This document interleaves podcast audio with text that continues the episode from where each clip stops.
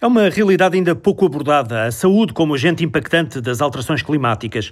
Neste caso, as discussões envolvem os próprios profissionais e as instituições. O presidente do Conselho Português para a Saúde e Ambiente já vai sintetizar o propósito da iniciativa desta tarde, transmitida em direto nos sites da TSF e IDN e em plataforma própria que permite a interação com os intervenientes. Mas para já, Luís Campos levanta a questão. Nem todos sabem que um dos setores que é responsável, mais responsável por esta emissão é também o próprio setor da saúde, que a nível global é responsável por 4,4% da emissão dos gases com efeito de estufa. Em Portugal é ainda mais 4,8% superior à média europeia, de tal forma que se a saúde fosse um país, nós éramos o quinto país do mundo mais emissor. É preciso, esclarece o médico, meter mãos ao desafio para travar estas emissões. Luís Campos chama-lhe uma estratégia nacional que é preciso ter. Uma estratégia do Serviço Nacional de Saúde para reduzir esta pegada ecológica, o estabelecimento de metas claras para chegarmos, portanto, às zero emissões, como aconteceu com o Serviço Nacional de Saúde inglês. Os britânicos assumiram 2040 como o ano em que vão reduzir a zero as emissões de gases com efeitos de estufa em tudo o que envolva diretamente o Serviço Nacional de Saúde e 2045 como o ano em que até os fornecedores têm de cumprir essa norma.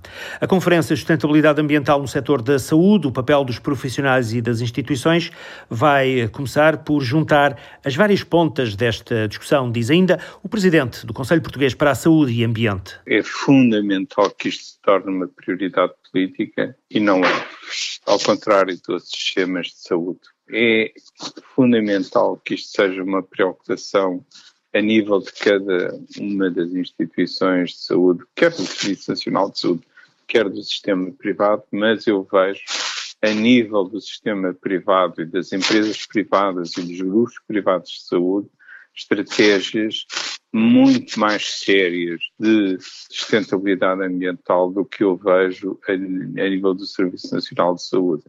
Para Guilherme Monteiro Ferreira, diretor de acesso ao mercado e assuntos externos da GSK Portugal, empresa cuja casa-mãe é líder global do setor respiratório, este é o momento de pôr em prática as grandes linhas orientadoras. Sabemos também que, que a pandemia atrasou significativamente o progresso relativo à Agenda 2030, como é conhecida. Para liderarmos uma resposta coordenada, temos de adotar uma abordagem quase médica ao assunto por isso, em primeiro lugar, temos de fazer o diagnóstico do estado atual das medidas que fomentam a sustentabilidade ambiental, para depois, sim, em conjunto, todos os stakeholders, podermos passar ao tratamento e aplicação das medidas que possam ajudar a mudar o prognóstico. Tempo de discutir e comprovar, diz este responsável, que as inovações terapêuticas ajudam a preservar o meio ambiente. O exemplo são os inaladores de pó seco versus os tradicionais inaladores pressurizados. Mais de 50% da pegada carbónica da GSK vem do uso de algum dos seus inaladores. Em resposta a isso, vários países começaram a incluir a pegada carbónica como um critério no seu processo de tomada de decisões para a escolha de inaladores. No Reino Unido, o sistema britânico já desenvolveu uma calculadora de pegada de carbono para inaladores que é usada para informar a pegada do inalador prescrito pelo, pelo médico. Da mesma forma, na Suécia, o sistema de saúde também já recomenda o uso de inaladores de pó seco em vez de inaladores pressurizados devido ao seu menor impacto ambiental. Tendo aqui pelo menos dois exemplos como é que nós podemos fazer essa mudança com outros países que já estão um pouco à nossa frente. O papel dos profissionais de saúde e das instituições na sustentabilidade ambiental. Conferência logo à tarde com vários painéis a discutir a saúde como foco da própria doença provocada pelas alterações climáticas, mas a discutir também os novos caminhos para uma mudança de paradigma.